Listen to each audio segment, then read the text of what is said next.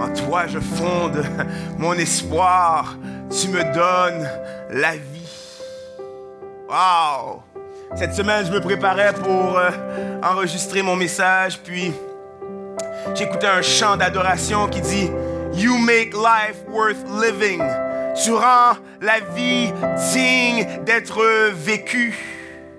Quand je pense aux Écritures saintes, il est écrit que tu es venu pour donner la vie en abondance. Tu me donnes la vie.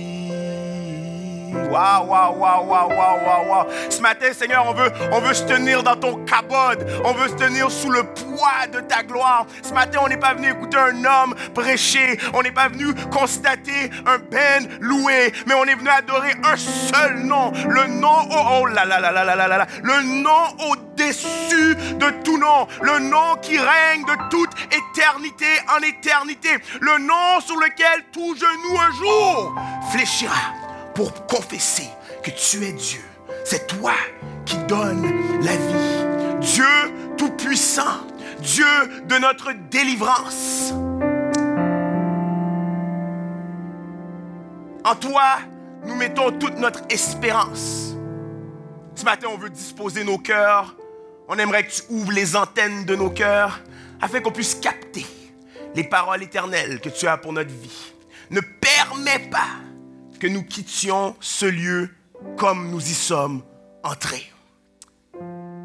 Seigneur, je recommande le sort de tous ceux qui sont ici ce matin. Je te recommande le sort de toutes les personnes qui sont venues te rencontrer. Toi qui es le Dieu qui pourvoit, le Yahweh Jireh. Toi qui es le Dieu qui sait. Donne-nous notre pain quotidien. Utilise ton serviteur à bon escient que lui diminue et que ton Esprit Saint croisse en lui. Seigneur, merci pour ta grâce. Et ensemble, le peuple de Dieu dit Amen. Wow!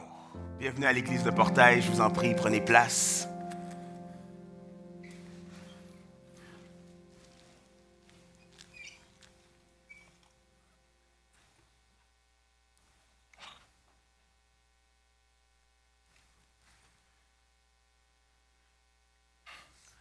L'an dernier, encore un peu en ce moment pour ceux qui ne le savent peut-être pas, nous faisions face à une pandémie mondiale.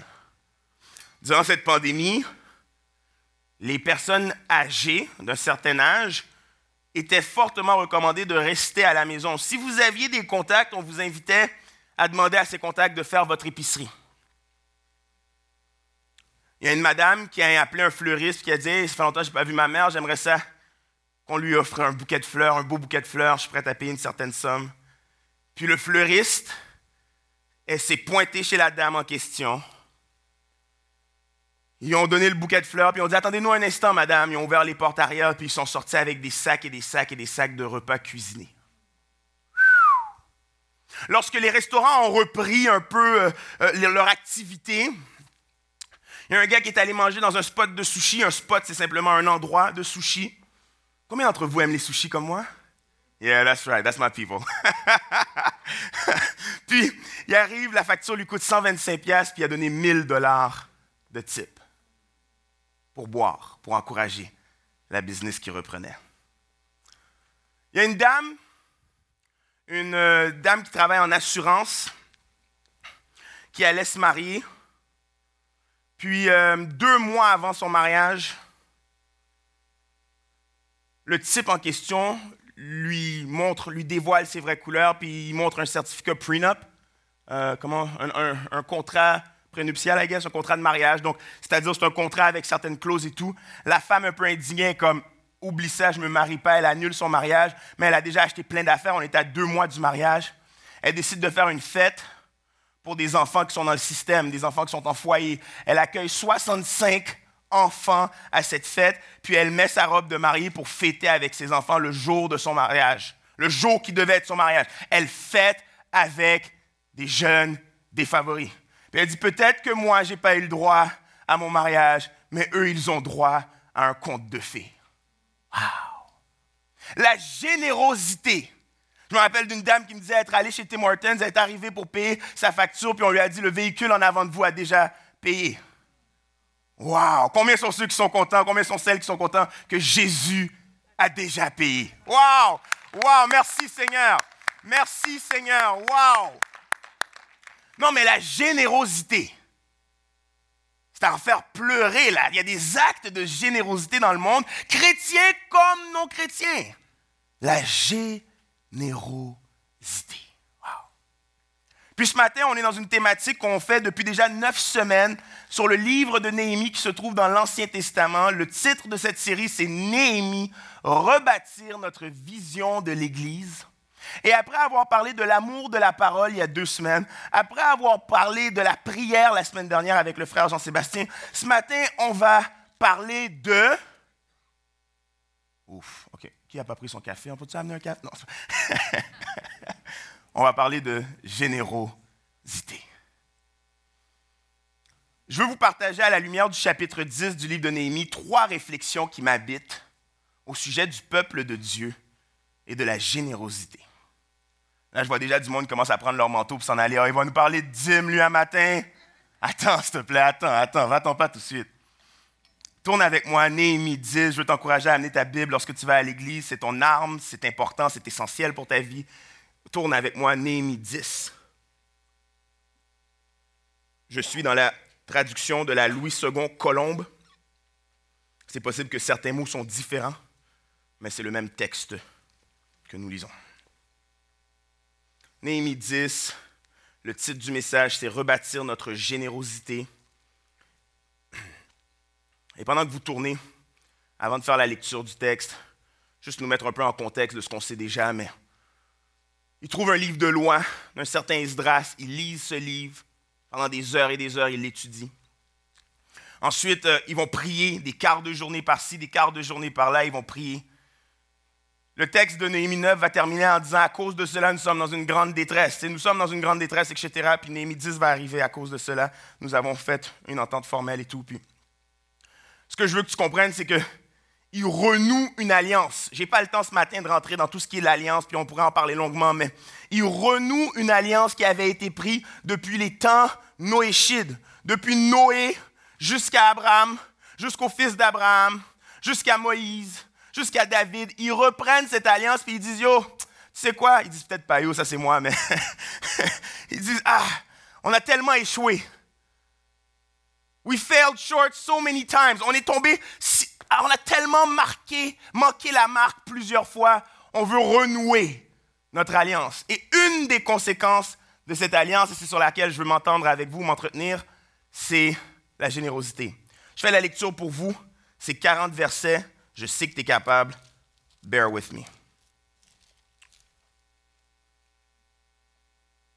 Ah, merci Seigneur.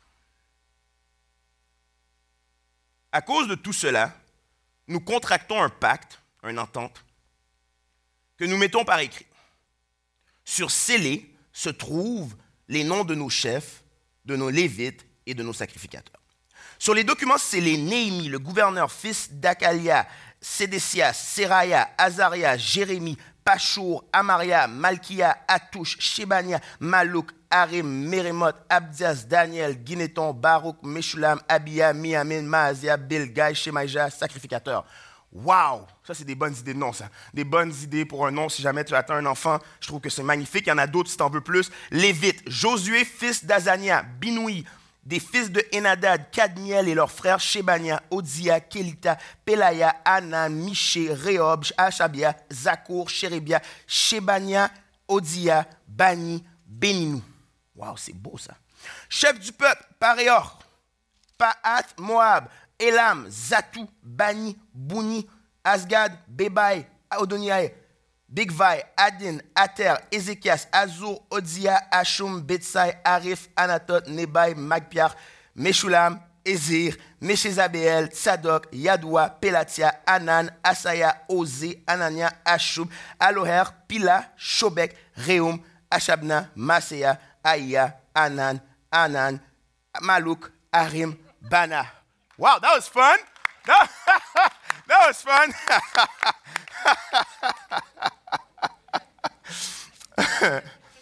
Il y a une pertinence pourquoi j'ai voulu lire tous ces noms, je vous l'explique dans quelques instants. Le reste du peuple, les sacrificateurs, les lévites, les portiers, les chantres, les nétiniens et tous ceux qui se sont séparés des peuples étrangers pour suivre la loi de Dieu. Leurs femmes, leurs fils et leurs filles, tous ceux qui sont capables de connaissance et d'intelligence, se joignent à leurs frères et les plus considérés d'entre eux. Ils promettent avec serment et jurent de marcher dans la loi de Dieu donnée par l'intermédiaire de Moïse, serviteur de Dieu, d'observer et de mettre en pratique tous les commandements de l'Éternel, notre Seigneur, ses ordonnances et ses prescriptions. Nous promettons de ne pas donner nos filles aux gens du pays et de ne pas prendre leurs filles pour nos fils, de ne rien acheter le jour du sabbat et les jours de fête des gens du pays qui apporteraient le jour du sabbat des marchandises ou denrées quelconques à vendre et de faire relâche la septième année en exigeant le paiement d'aucune dette. Il nous reste huit versets. Nous nous sommes imposés aussi des commandements qui nous obligeaient à donner un tiers de cycle par année pour le service de la maison de notre Dieu, pour les rangées de pain, pour l'offrande perpétuelle, pour l'holocauste perpétuel des sabbats, des nouvelles lunes et des solennités, pour les choses consacrées, pour les sacrifices pour le péché destinés à l'expiation en faveur d'Israël, et pour tout ce qui se fait dans la maison de notre Dieu.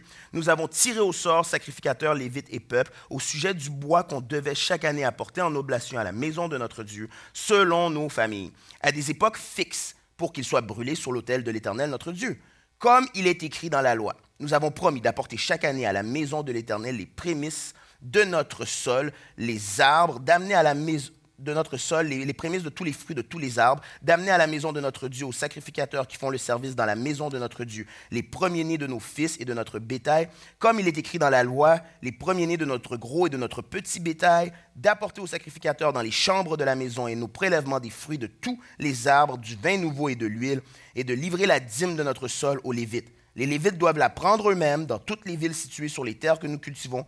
Le sacrificateur descendant d'Aaron sera avec les Lévites quand les Lévites apporteront la dîme de la dîme à la maison de notre Dieu, dans les chambres de la trésorerie, car les Israélites et les Lévites apporteront dans ces chambres les prélèvements de blé, de vin nouveau et d'huile. Là sont les objets du sanctuaire.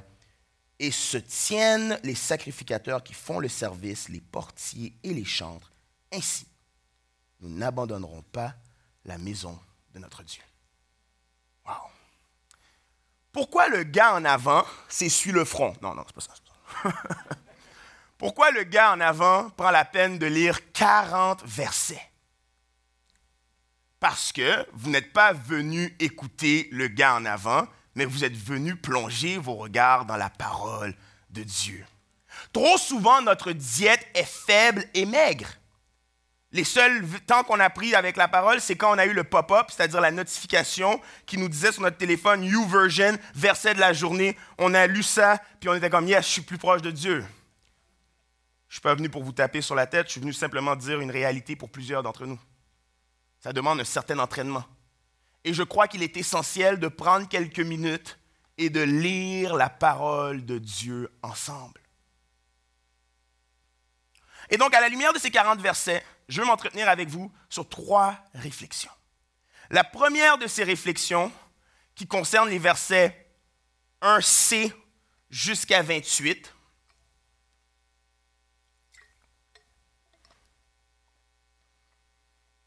vous l'aurez compris, la liste de noms.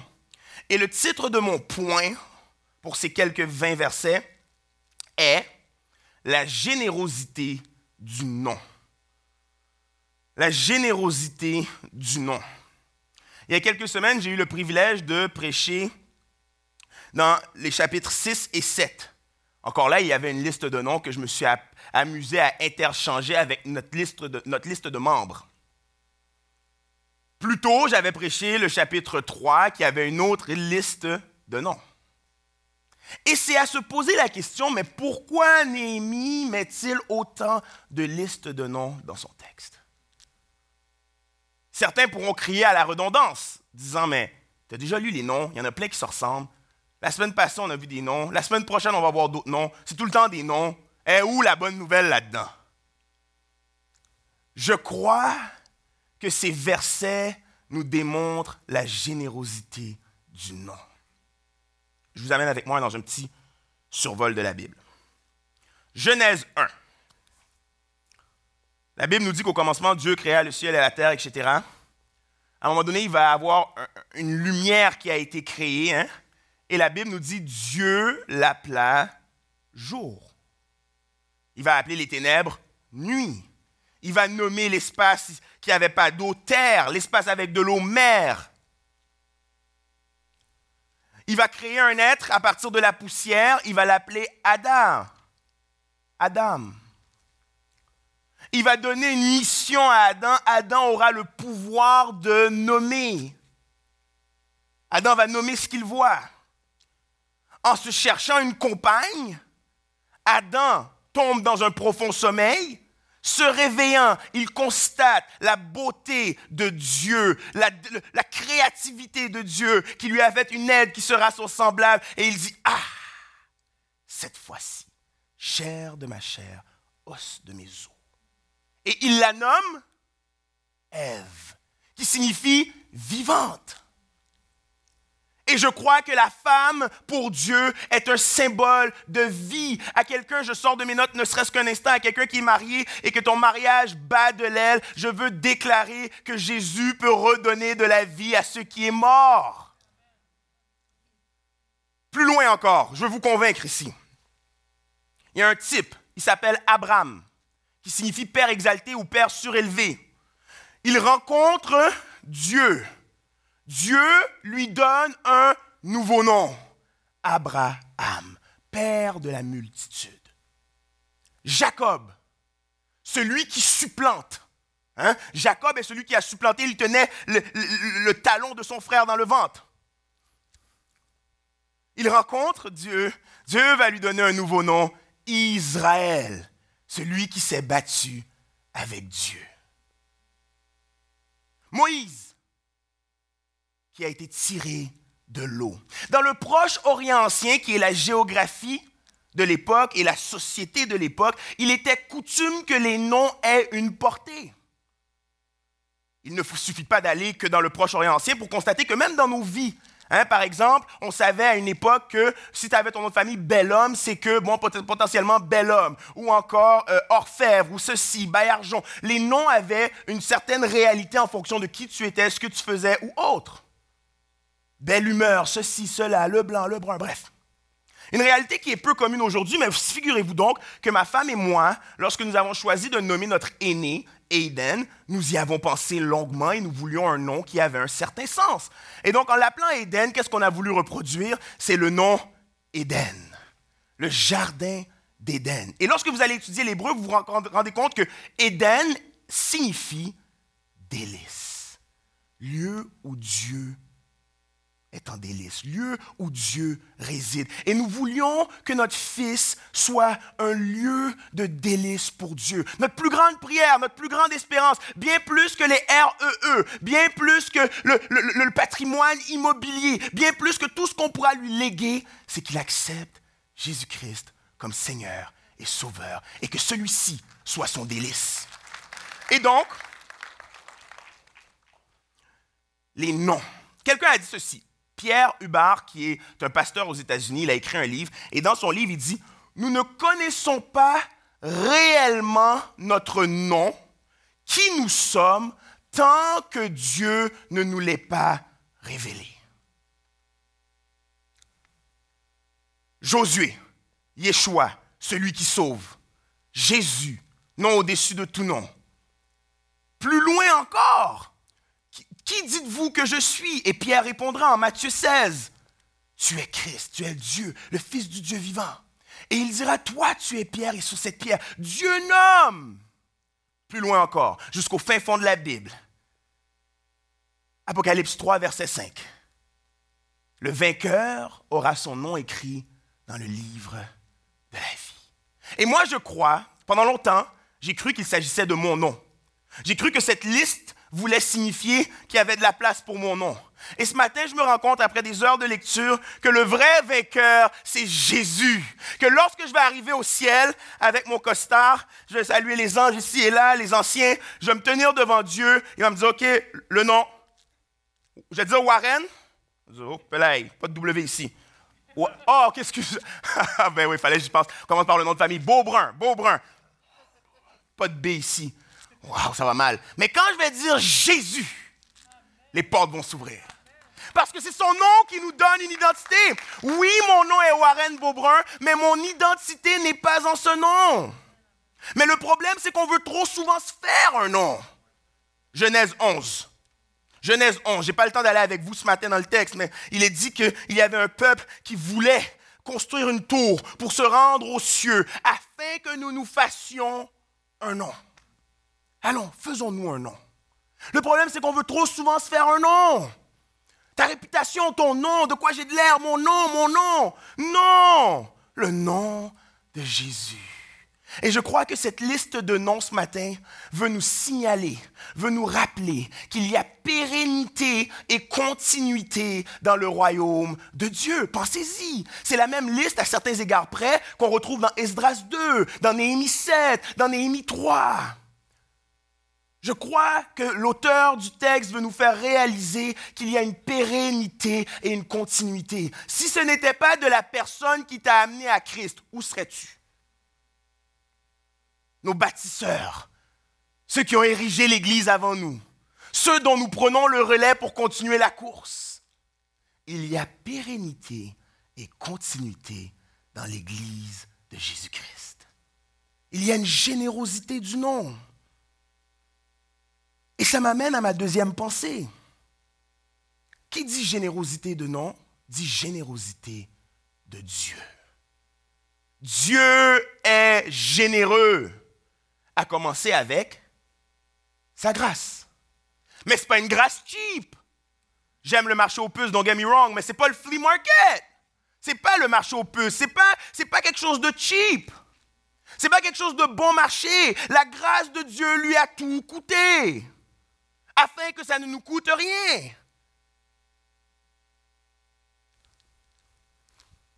La générosité de Dieu, pensez-y. À l'intérieur même du Dieu triun, il y a générosité. Le Père, le Fils et l'Esprit Saint. Le Fils qui révèle l'Esprit Saint. L'Esprit Saint qui rend gloire au Père et au Fils. Laissez-moi aller avec vous un instant, bien que le temps avance. Éphésiens. Vous n'êtes pas obligé de tourner avec moi, mais je vous invite toujours à examiner ce que le gars en avant dit. Éphésiens 1, 7 à 9. En lui, il s'agit ici de Jésus-Christ. Nous avons la rédemption par son sang, le pardon des péchés selon la richesse de sa grâce, que Dieu a répandu abondamment sur nous en toute sagesse et intelligence. Il nous a fait connaître le mystère de sa volonté, le dessein bienveillant qu'il s'était proposé en lui. La richesse.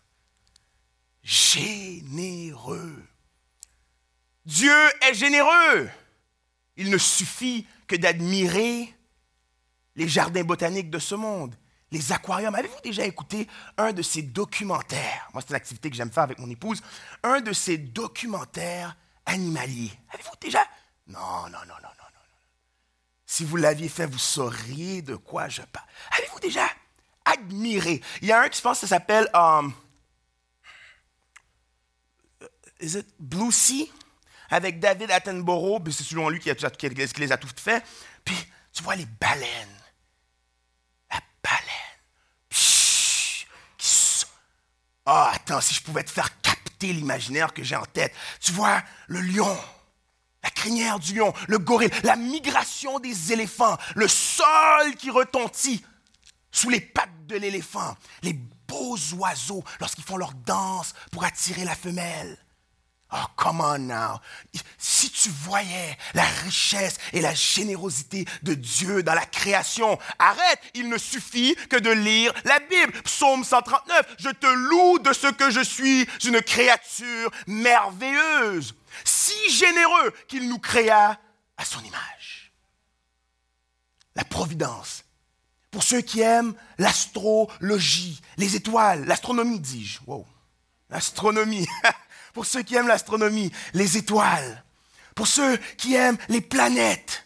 Je parlais avec un frère, puis il me parlait d'un observatoire avec un genre de télescope, puis blabla, puis il me disait c'est 100 000 dollars le télescope, puis tu peux aller voir loin dans l'univers. Dieu est G Écris-le dans ton livre de notes parce que j'ai besoin que demain matin, quand tu te réveilles, si tu te réveilles, j'ai besoin que tu te rappelles de cela, que Dieu est généreux, que Dieu est généreux. Compte les bienfaits de Dieu. En comptant, tu verras combien le nombre en est grand. Je sais que tu attends quelque chose de sa part. Je sais qu'il y a une prière que tu fais depuis 1996. Il y a du monde qui me regarde, il n'était même pas encore né. Tu sais. Je sais qu'il y a une prière que tu fais depuis 1996, puis que c'est peut-être pas encore répondu, mais je connais le Jésus que je sers. Oui, mes yeux ont vu sa gloire et il est généreux.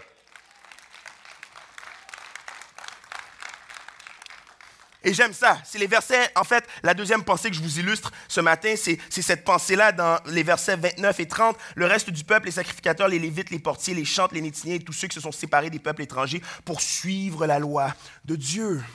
Et j'aime comment l'auteur nous met en contexte qu'il ne s'agissait pas simplement des lévites, des sacrificateurs ou des prêtres, mais le reste du peuple. Parce que tu aurais pu lire ça et dire, ah, c'est l'affaire des pasteurs et des diacres, ça. on est safe, nous autres on est sains et saufs. Non, le reste du peuple aussi.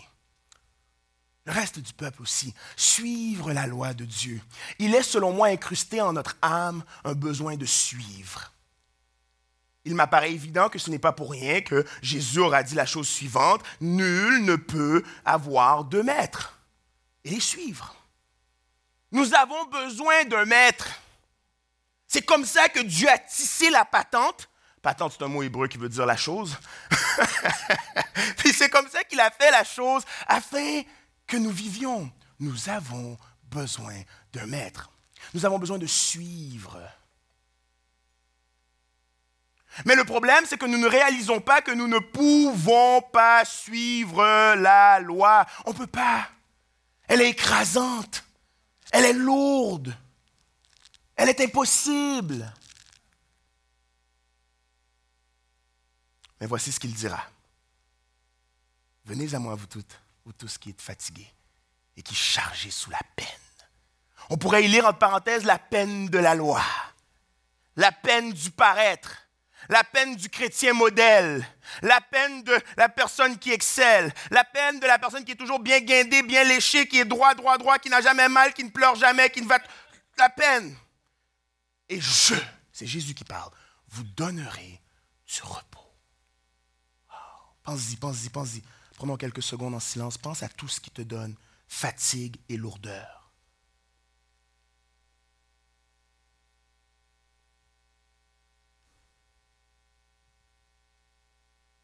Hmm. Il dit, je vous donne repos. Je vous donne repos. Car mon joug est doux. Waouh! Il y a quelqu'un qui a besoin d'entendre ça ce matin. Mon joug est doux et mon fardeau léger. Laissez-vous instruire par mes exigences, car je suis doux et humble de cœur.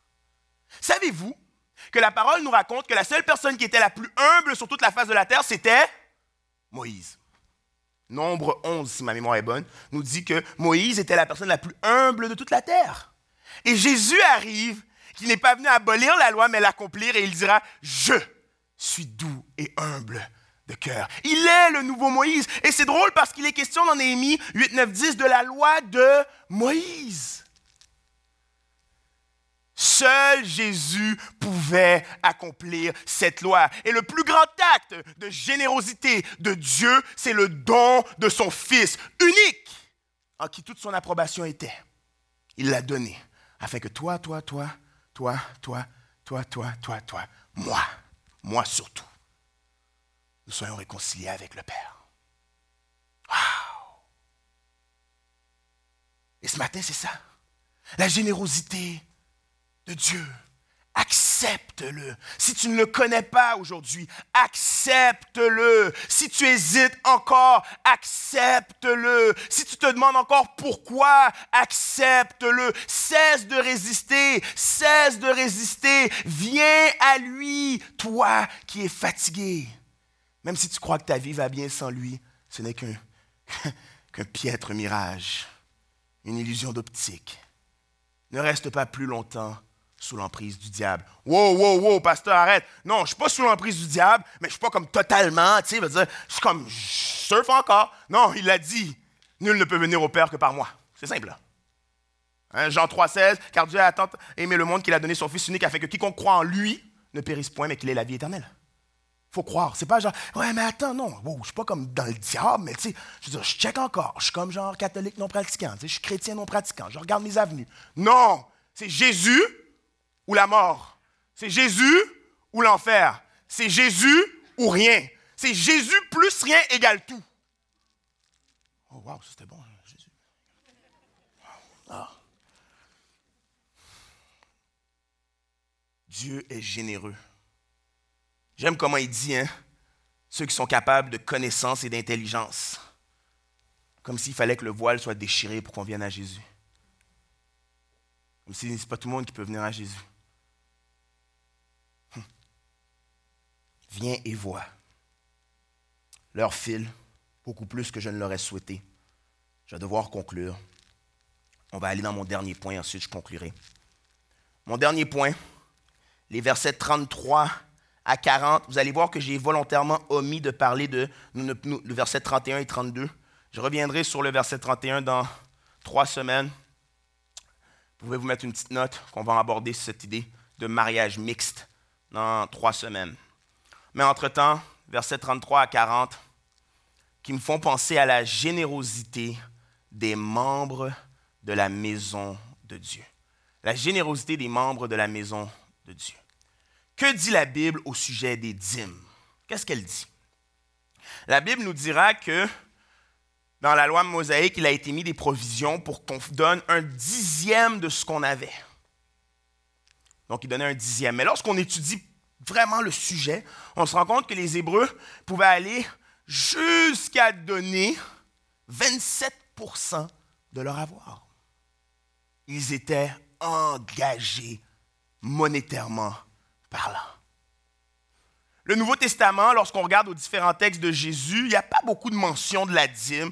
Il y en a un plus particulier, on peut penser à Marc 2, quand il est question de la veuve qui donnera tout ce qu'elle avait, hein, qui nous donne une interprétation. Si on fait une herméneutique, si on sort un instant puis on observe, on peut comprendre qu'il est question de donner tout ce que tu as. Lorsqu'on regarde à Paul dans, dans ou encore dans Corinthiens, hein, de donner selon notre cœur, de donner, etc., et on comprend qu'il n'y a pas nécessairement une fonction de 10% au final.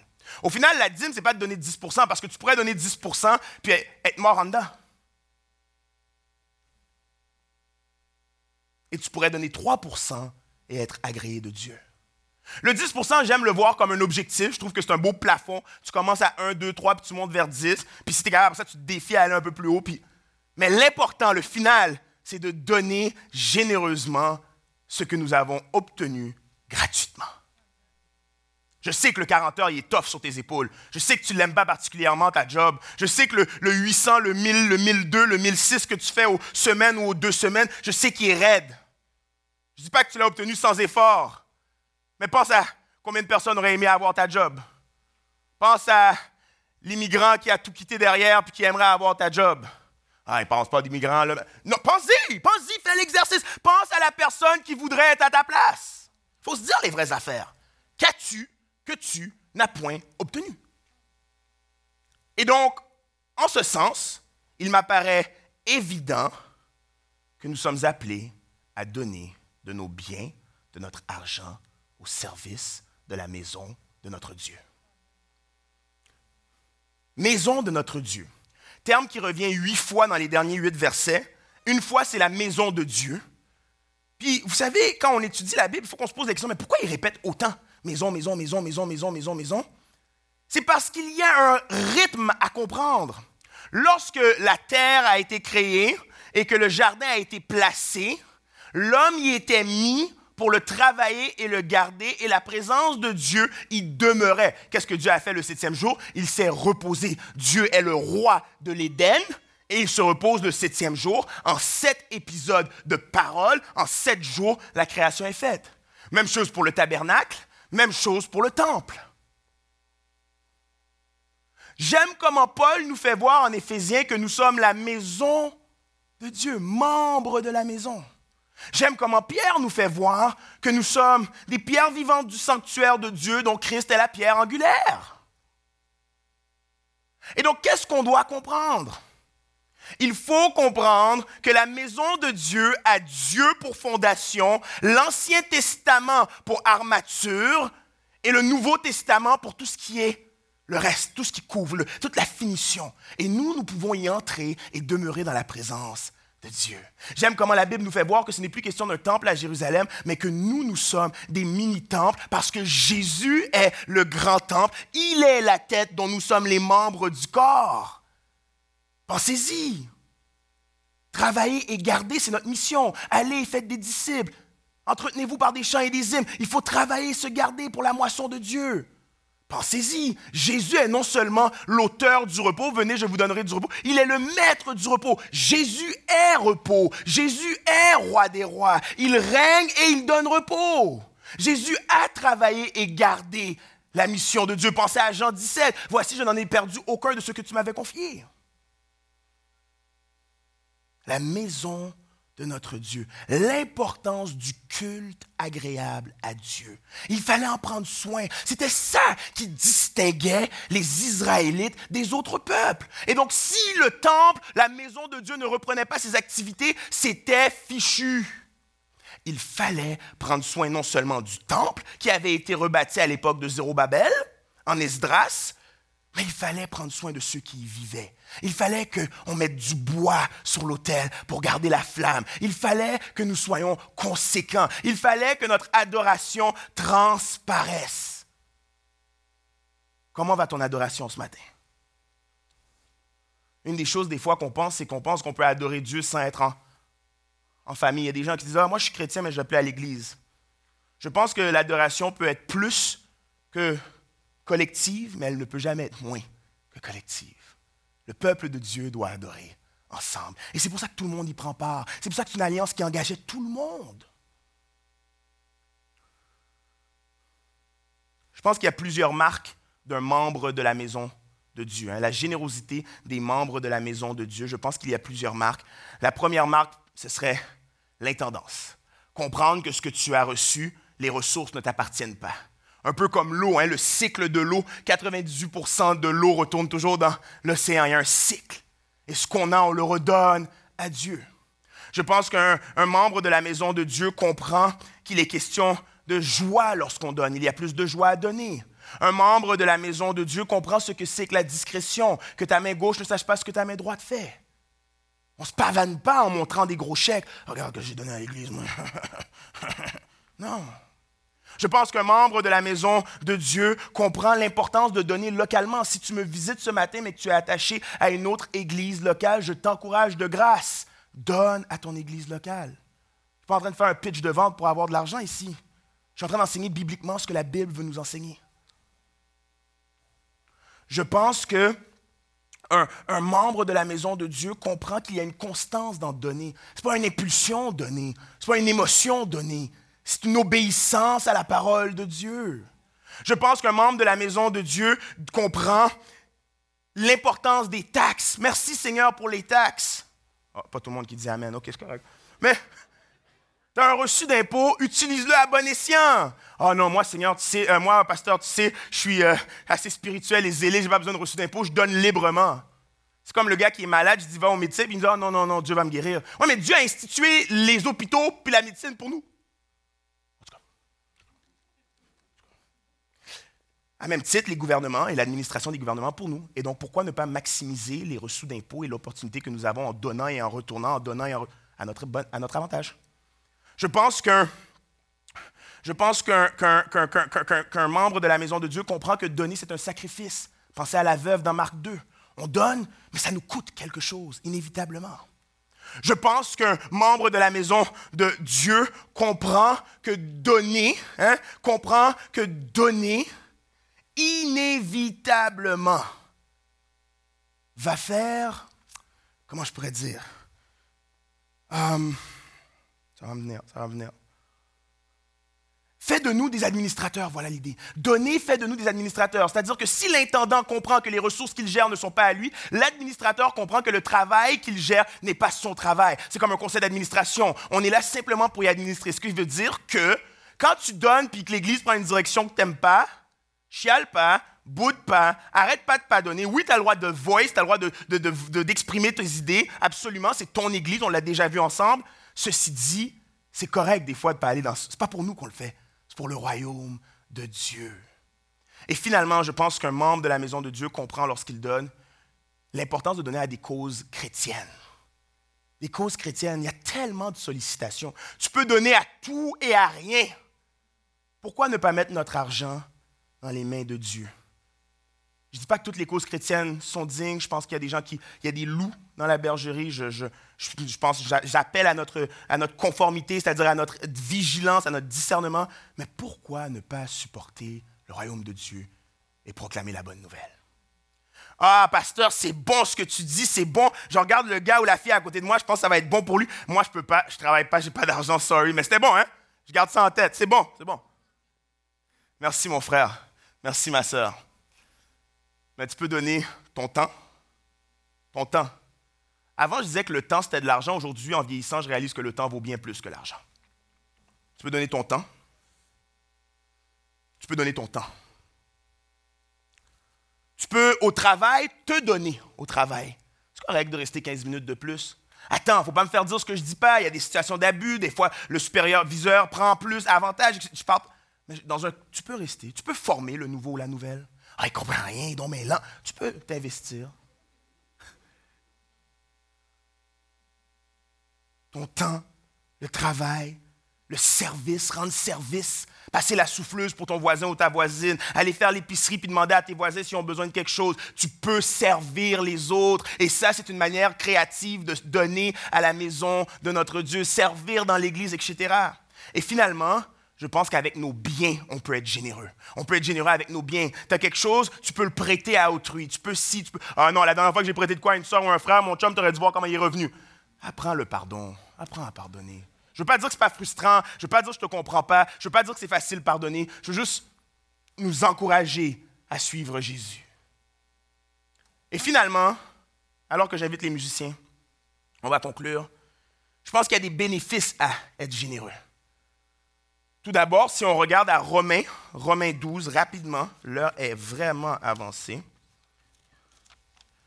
Une chance que Jean-Sébastien était court la semaine passée, j'ai pris ces minutes qu'il avait laissé traîner. Romains 12, Romains 12, verset 13. Subvenez aux besoins des saints, tâchez d'exercer l'hospitalité. Je pense qu'un des bénéfices de notre générosité, c'est soulager la douleur, les besoins de ceux qui en ont. Je pense qu'un autre bénéfice, c'est Matthieu 5, puis on ne fera pas tous les textes, mais Matthieu 5 va nous dire qu'en étant la lumière du monde et le sel de la terre, hein, les gens voient nos belles œuvres et glorifient Dieu. Je pense que d'être généreux rend gloire à Dieu. Je pense que dans 1 Jean 3, il est question de l'amour de Dieu que nous avons se manifeste dans notre manière de subvenir aux besoins des gens. Et je crois donc qu'un autre bénéfice, c'est qu'en étant généreux, les gens voient notre amour pour Dieu et que Dieu est en nous parce qu'on est différent. Je pense qu'un autre bénéfice de la générosité, un autre bénéfice de la générosité, c'est comme il nous dira dans 2 Corinthiens 9, cette idée qu'en étant reconnaissant pour ce que Dieu est et fait pour nous, d'autres peuvent l'être. On devient comme un phare qui pointe vers Jésus et les gens deviennent reconnaissants, les gens viennent à Jésus pour la générosité de Dieu. Et finalement, Luc 22 nous parle du fait qu'en étant généreux, c'est comme s'il dit, vendez vos possessions. Je ne dis pas que ce n'est pas bien d'avoir un fonds de pension, des REER, des CELI, un portefeuille d'investissement, un, parc immobilier, des chalets, des parcs. Je ne dis pas que ce n'est pas bien. Je ne suis pas dans l'évangile de la, de la pauvreté. Je ne suis pas non plus dans l'évangile de la prospérité à l'autre bout du spectre qui dit hey, si tu aimes vraiment Jésus, tu es supposé être riche. Comment ça, tu n'es pas encore riche? Pose-toi des questions sur ta sanctification et ta consécration. Je ne suis pas là. Mais je suis dans l'endroit où je veux éveiller notre conscience à la générosité, à donner Luc 22 nous dit, vendez vos possessions, vendez-les. Vous vous acquériez un trésor dans le ciel, là où la teigne et la rouille ne peuvent l'atteindre. Car là où est votre trésor, là aussi sera votre cœur. Il y a des bénéfices à être généreux. Et je ne peux pas négliger je ne peux pas négliger le, dernier verset. Il est tellement important. Je sais que je dois filer. Ça fait plusieurs fois que je le dis. Mais ce verset est tellement important. Je pense que c'est le climax. C'est l'intention de tout ce qui a été dit en 40 versets ou en 39. Ainsi, nous n'abandonnerons pas la maison de notre Dieu. Et ce matin, cher ami, ce matin, bien-aimé, ce matin, frères et sœurs, je veux t'encourager. Je veux t'encourager ce matin. Si tu n'as pas senti mon message comme un encouragement, donne-moi 15 secondes de plus pour essayer de t'encourager à persévérer. Ah, tu dis ça chaque semaine.